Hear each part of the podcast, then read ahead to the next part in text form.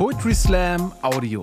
Kampf der Künste und Poetry Slam TV geben euch ein Best-of der aktuellen Slam-Texte aufs Ohr. So, jetzt was Albernes. Wellness. Ich bin absolut dagegen, sage ich. Stell dich nicht so an, sagt meine Freundin. Es ist Sonntag, es ist 8 Uhr morgens und ich stehe im Nieselregen auf einem Parkplatz in Bad Salzuflen und habe das Gefühl, dass ich nicht einmal mehr genug Energie aufbringen kann, um die Situation angemessen Kacke finden zu können. Vor zwei Stunden hatte meine Freundin mich aus dem Bett gekloppt, um mal wieder so richtig zu entspannen. Die Logik dahinter hat sich mir bisher noch nicht erschlossen. Nach dem Morgenappell sind wir dann zusammen mit einigen Betrunkenen, die noch von Freitagnacht übrig geblieben sind, in einem ganz, ganz langsamen Zug hierhin gefahren, nach Bad fucking Salzuflen, in eine Therme. Grundsätzlich meide ich Orte, die sich außerhalb meiner Wohnung befinden, an denen ich mich nackt zeigen muss. Das mag daran liegen, dass mein entblößter Körper den Charme einer vorwiegend mehlig kochenden Kartoffel hat und dass meine Haare sich glätten, wenn sie nass werden, wodurch ich schlagartig um 30 Jahre altere. Oder auch daran, dass ich barfuß auf nassen Fliesen nicht laufen kann. Warum? Keine Ahnung. Aber wenn Sie das nächste Mal denken, Sie, wenn Sie das nächste Mal im Heizraum liegen, und denken, Sie sehen den Gryffalo langsam an der Glastür vorbeigleiten, haben Sie wahrscheinlich gar keinen Hitzeschlag, sondern meine Freundin hat es einfach mal wieder geschafft, mich aus meinem natürlichen textilen Habitat zu entfernen. Wir checken ein und verteilen uns auf die entsprechenden Umkleiden. Sammelumkleiden sind auch so ein Phänomen, denke ich. In Männerumkleiden findet man immer drei Arten von Menschen. Die erste Gruppe bilden mit der Situation vollkommen überforderte, eingeschüchterte Männer, die versuchen, mit einem Fuß auf dem zusammengeknitterten Turnschuh stehen, vom Kinn bis zu den Fersen, in ein riesiges Handtuch gewickelt, ihre Unterbekleidung zu wechseln, was meistens mit einem Sturz in den geöffneten Spind endet oder damit, dass die Badehose sich zwischen dem Knöchel des hochgezogenen Fußes und dem Knie des stehenden Beines verspannt, worauf der tragische Held der Szene ins Straucheln gerät und bei dem Versuch, das Gleichgewicht wiederzuerlangen, auf einem Bein springend die gesamte Umkleidekabine durchquert, um an der gekachelten Wand unsanft zum Liegen zu kommen. Diese für wahr erbärmliche Szene schafft geradezu meisterhaft das Gegenteil von dem, was sie erzielen sollte. Sie erregt wirklich sehr viel Aufmerksamkeit. Die zweite Gruppe bilden Männer, die der Situation vollkommen gewachsen sind. Sie betreten die Umkleide und in dem Moment, in dem man sie bemerkt hat, haben sie bereits ihre Kleidung gewechselt und sind mit Handtuch auf der Schulter, einem Carbon-Duschgel for Man, das klingt immer ungemütlich, finde ich, in der Hand, Schwimmbrille um den Hals und einer knackig engen Schnellschwimmerhose in Richtung Dusche entschlappt. Alle hassen diese Männer, alle wollen so sein wie sie, alle außer Gruppe 3. Gruppe 3 sind Rentner. Seit Sebastian Kneipp Ende des 19. Jahrhunderts den ersten Bronchitis-Patienten in kaltes Wasser gedippt hat, sind sie jeden Morgen um Punkt 7 Uhr hier verabredet. Sie kennen die komplette Belegschaft beim Vornamen. Sie haben Aufgussplan und Hausordnung auswendig gelernt. Sie können die Aufgüsse an der Viskosität des Wasserdampfes und den pH-Wert des Whirlpools am Geschmack des Wassers erkennen. Sie weisen ausgeprägtes Territorialverhalten auf und sind immer mindestens zu fünft. Hin und wieder tritt einer von ihnen langsam in einen Zustand des klinischen Todes über, weil er in der Sauna einschläft. Dann ziehen seine Mitschwitzenden ihn aus der Kabine und reanimieren ihn mit einem Guss aus dem Eisfass an der Decke, woraufhin ungehemmt weiter sauniert wird. Sei es infolge der regelmäßigen Infarkte oder schlichte Gewohnheit, Rentnern in der Sauna fehlt für meinen Geschmack jegliche Hemmung. Bademäntel braucht kein Mensch. Handtücher sind lediglich eine Sitzunterlage. Man fällt sich morgens in der Dusche zur Begrüßung um den Hals. Man winkt sich auf dem Flur im besten Fall mit den Händen zu. Man spritzt sich gegenseitig mit Eiswasser ab und reibt sich anschließend gegenseitig mit einer Schüssel grobkörnigem Himalaya-Salz die fahle Haut von den haarigen Lenden. Nicht selten ja, das Bild ist nicht schön.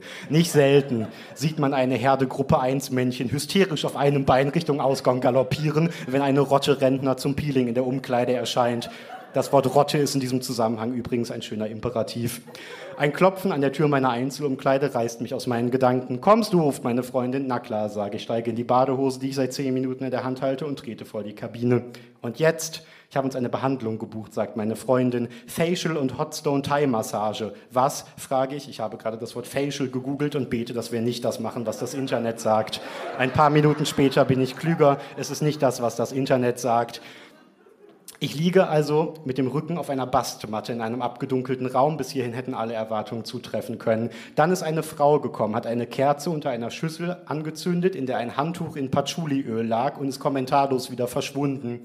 Plötzlich beginnt Musik zu spielen. Die klingt, als würde jemand versuchen, mit einer schlecht gestimmten Bratsche einen Hirsch zu schächten und dabei wie ein Wahnsinniger schreien. Jetzt kommt die kleine Frau wieder in den Raum, läuft in aller Seelenruhe zu der Duftölfritteuse, nimmt das heiße Handtuch aus dem Bottich und schlägt es mir völlig unvermittelt mit Wucht ins Gesicht. Ey, rufe ich erbost. Locker machen, sagt die Frau und schlägt wieder zu.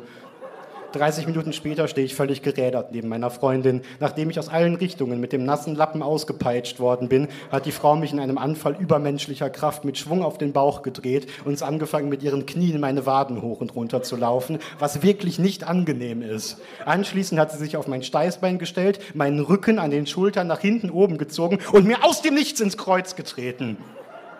Danach hatte die Hotstone-Massage begonnen.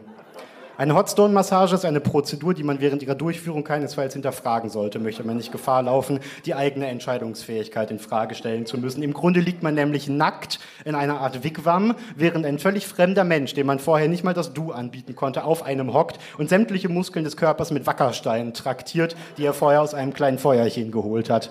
Nach dem Ende der Behandlung hatte man mich, der ich sämtlichem Gefühl in meinen Extremitäten verlustig gegangen war, aufgesetzt und mit den Worten Tasse Heilkräutertee entschlackt, so wie einem dampfenden Getränk, das roch, als hätte sich bereits vor mir jemand anderes in die Tasse entschlackt alleine gelassen. Ich fühle mich so gut, sagt meine Freundin. Aua, sage ich. Als hätte ich keine Knochen mehr, sagt meine Freundin. Ich wusste nicht, dass das erstrebenswert ist, sage ich. Und jetzt Dampfbad, antwortet meine Freundin. Eine Viertelstunde später stehen wir vor einer milchigen Glastüre, nachdem wir uns zunächst nackt in die Raucherkabine verlaufen hatten, in der lediglich jemand gesessen und an seiner E-Zigarette gesaugt hatte.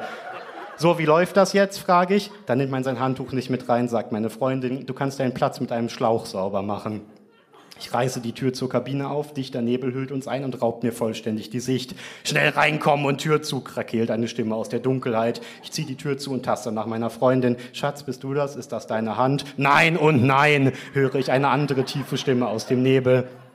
Ich zucke zusammen, lasse was auch immer los. Meine Freundin tippt mir von hinten auf die Schulter. Hier der Schlauch, sagt sie. Und jetzt einfach Platz aussuchen, nass machen und hinsetzen. So schwer ist es nicht, sagt sie. Ich sehe aber nichts. Nörgle ich verzweifelt, stelle ich nicht an, sagt meine Freundin. Ich drehe den Schlauch auf und halte ihn in die Richtung, in der ich die Bänke vermute. Ey, was soll das denn? schreit eine mir unbekannte Person. Entschuldigung, sage ich. Ist jetzt gleich mal Ruhe hier, keift ein Dritter. Wer hat Sie denn gefragt? sagt meine Freundin pampig. Kann man sich hier nicht mal in Ruhe pielen? mischt sich eine sehr alte Stimme ein. Oh Gott, nein, sagen alle simultan. Ich rufe jetzt den Schwimmmeister, beschließt irgendjemand. Kurz darauf erscheint eine orange uniformierte Silhouette vor der Milchglasscheibe. Dann ertönt ein Geräusch wie von einer Dunstabzugshaube und der Nebel lichtet sich. Er gibt den Blick auf eine obskure Szenerie frei. Meine Freundin und ich stehen im Eingangsbereich einer Art künstlich angelegter Tropfsteinhöhle. Da, wo ich mit dem Schlauch hingezielt habe, sitzt eine alte Frau mit schütteren Haaren. Hinter ihr an der Wand klebt ein dampfendes Toupet. Zu meiner Linken, dort wo ich meine Freundin ursprünglich vermutet hatte, liegt ein muskulöser Mann Anfang 40 und wirft mir vielsagende Blicke zu. Neben ihm sitzt ein sehr altes Ehepaar mit einer Schüssel Salz und auf der rechten Seite ein alter Mann, der die ganze Zeit überregungslos dagesessen hat. Der Bademeister öffnet die Tür. Scheiße, sagt ihr. Wir gucken ihn an. Den da, den vermissen wir seit zwei Wochen. Dankeschön.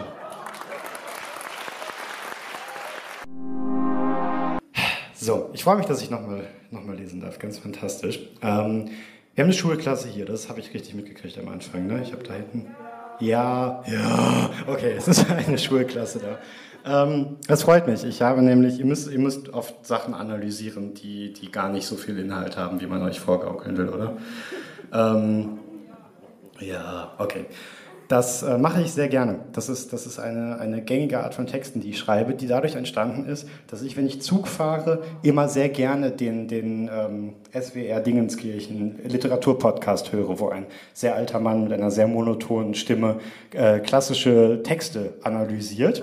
Und ähm, weil ich das auf Zugfahrten höre, hat sich das irgendwann sehr gemischt äh, mit Dingen, die auf den Zugfahrten passiert sind. Zum Beispiel bin ich letztes Jahr mit dem Zug unterwegs gewesen und ähm, das ist eine absolut wahre Geschichte tatsächlich.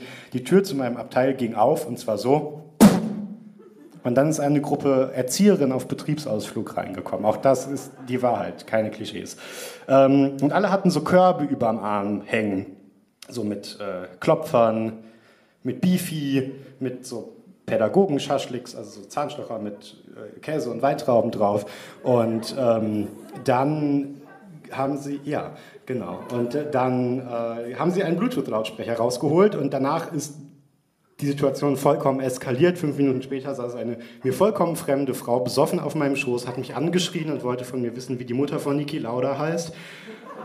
Und das, ich, das macht man so fünf Minuten mit, dann googelt man das, das habe ich gemacht, dann habe ich ihr gesagt, dass die Mutter von Niki Lauda Elisabeth hieß, der Vater hieß Ernst Peter, das hat sie überhaupt nicht interessiert. Dann sind wir noch eine halbe Stunde weitergefahren, dann dachte ich, okay, so, wenn, wenn sich das kackte rote Pferd noch ein 20. Mal umdreht hier, dann esse ich eine von den Beefies, dann lasse ich das mit dem Vegetarismus, einfach um diesen neu gewonnenen Hass gegen Pferde irgendwie kulinarisch auszuleben. Ähm, es, war, es war eine belastende Zugfahrt. Aber es hat dazu geführt, dass ein neues Genre ähm, sich gemischt hat in meinem Kopf mit diesem äh, SWR 5 Literaturpodcast. Und dann habe ich ein Manuskript geschrieben für einen zeitgenössischen Literaturpodcast über Volksmusik.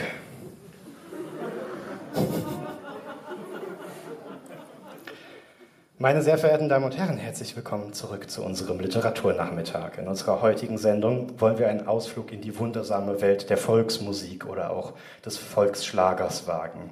Bei der Volksmusik handelt es sich um eine als Musikgenre zutiefst missverstandene Mischung aus althochdeutschen Balzgesängen und einer stilisierten Form des Lallens, wie es nach exzessivem Alkoholkonsum auftritt. Dennoch prägt der Geist der Volksmusik die zeitgenössische Literatur wie kaum ein zweiter. Grund genug, sich seine prominentesten VertreterInnen einmal genauer anzuschauen. Werfen wir also einen Blick zurück zum Anbeginn der Zeit und sehr weit darüber hinaus und sprechen über die Amigos. Bei den Amigos handelt es sich um die geschickte Imitation eines Gesangsduos bestehend aus den bereits teilmumifizierten Überresten zweier Stammesältester aus Mittelhessen, die vor einigen Jahrzehnten, nachdem man sie bei archäologischen Ausgrabungen im Vorgarten von Howard Carpendale exhumiert hatte, wie ein Gewitter in die Welt der Volksmusik eingefahren waren. LiteraturkritikerInnen auf der ganzen Welt scheitern beim Versuch, das Ausmaß an Kreativität in Worte zu fassen, mit denen die Amigos über Inhalt und Titel ihrer literarischen Werke richten. Da wären Titel wie Sehnsucht, die wie Feuer brennt, da ist dieses Feuer, da brennen die Feuer, ich gehe für dich durchs Feuer. Und natürlich nicht zu vergessen, das von Fans lange erwartete Sequel für dich gehe ich nochmal durchs Feuer. Alle diese Lieder existieren, die meisten auf derselben CD. Doch nicht nur die Werkstitel dieser beiden prähistorischen Pyromanen der Poesie lassen auf ein Ausmaß an Kreativität schließen, wie es die zeitgenössische Literatur bis dahin nicht gekannt hat. Nein, auch die Liedtexte sind ein wahres Füllhorn an Varianz. So ergaben unabhängige Studien, dass literarische Werke, in denen A. irgendetwas brennt, B. ein kleines Mädchen weint, C. ein Fischer bei der Arbeit stirbt, warum auch immer, und D. Spanier vorkommen, die alle Pedro heißen, auch die Frauen, mit einer erschlagenen Wahrscheinlichkeit von 97 Prozent aus der Feder der Amigos stammen, sind darüber hinaus unangemessene Kommentare zu Themen wie häuslicher Gewalt oder latenter Kulturrassismus erkennbar, ist eine Fehleinschätzung quasi ausgeschlossen. Aber nicht nur in Deutschland greift die Volksmusik um sich. Werfen wir einmal einen Blick hinüber zu unseren Nachbarn nach Österreich oder genauer zum großen Minnesänger Andreas Gabalier, dem vierfachen Preisträger des Ich bin ja nicht sexistisch, aber Ordens des Großdeutschen Vereins für Feminismus verhindernde Maßnahmen, bei dem sich ExpertInnen bis heute uneinig sind, ob er nicht lieber ein Teil der Zeit gewesen wäre, als Deutschland und Österreich mehr als nur Nachbarn waren. Die Texte Gabaliers, was denn? Die Texte Gabaliers stellen insofern ein Rätsel für Linguisten und LiteratInnen dar, als dass sie sich quasi ausschließlich aus Vokalen zusammensetzen. Bis heute streitet die Fachwelt beispielsweise, was der Künstler mit folgendem so original aus einem Vers herauskopierten Ausdruck meinte. Zum Spirn. Die Interpretationsansätze sind vielfältig. Einige SprachwissenschaftlerInnen vermuten, es handele sich schlichtweg um eine exzentrische Form des lyrischen Dadaismus des frühen 21. Jahrhunderts, wie man ihn auch in Liedtexten von Capital Bra oder englischsprachigen Vorträgen von Günther Oettinger findet. Andere vermuten, es handele sich lediglich um Verbaleruptionen infolge eines Schlaganfalls. Sei es wie es sei, die Verse Gabaliers weisen eine schöpferische Gestaltungskraft auf, die ihresgleichen sucht. Unvergessen sind folgende Verse Gabaliers, die er in seinem Werk Sweet Little Rehlein. Mal ganz unangenehm Gänsehaut. Die er in seinem Werk Sweet Little Rehlein niederschrieb. Ich rezitiere. Ulala. Ulala. Ulala. Ulala. Ulala. Ulala. Ulala. Meine Damen und Herren, dem geneigten Literaturkenner wird an dieser Stelle aufgefallen sein, dass der Poet hier bewusst ein repetierendes daktylisches Septett eingesetzt hat. Dabei bedient er sich dem sonst nur selten genutzten Reimschema A, A, A, A, A.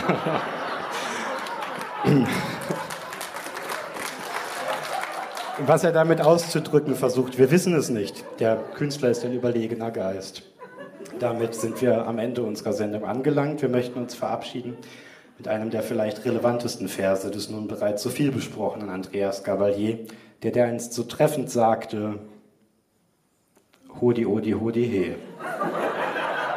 Nehmen Sie diese Worte mit in den Abend, bewegen Sie sie in Ihren Gedanken. Vielen Dank. Kolja Fach!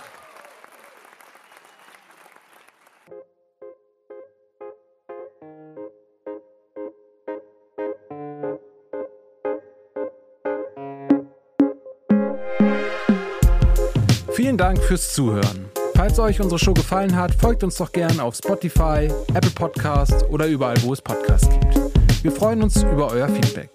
Alle hier besprochenen Inhalte findet ihr auf Poetry Slam TV auf YouTube.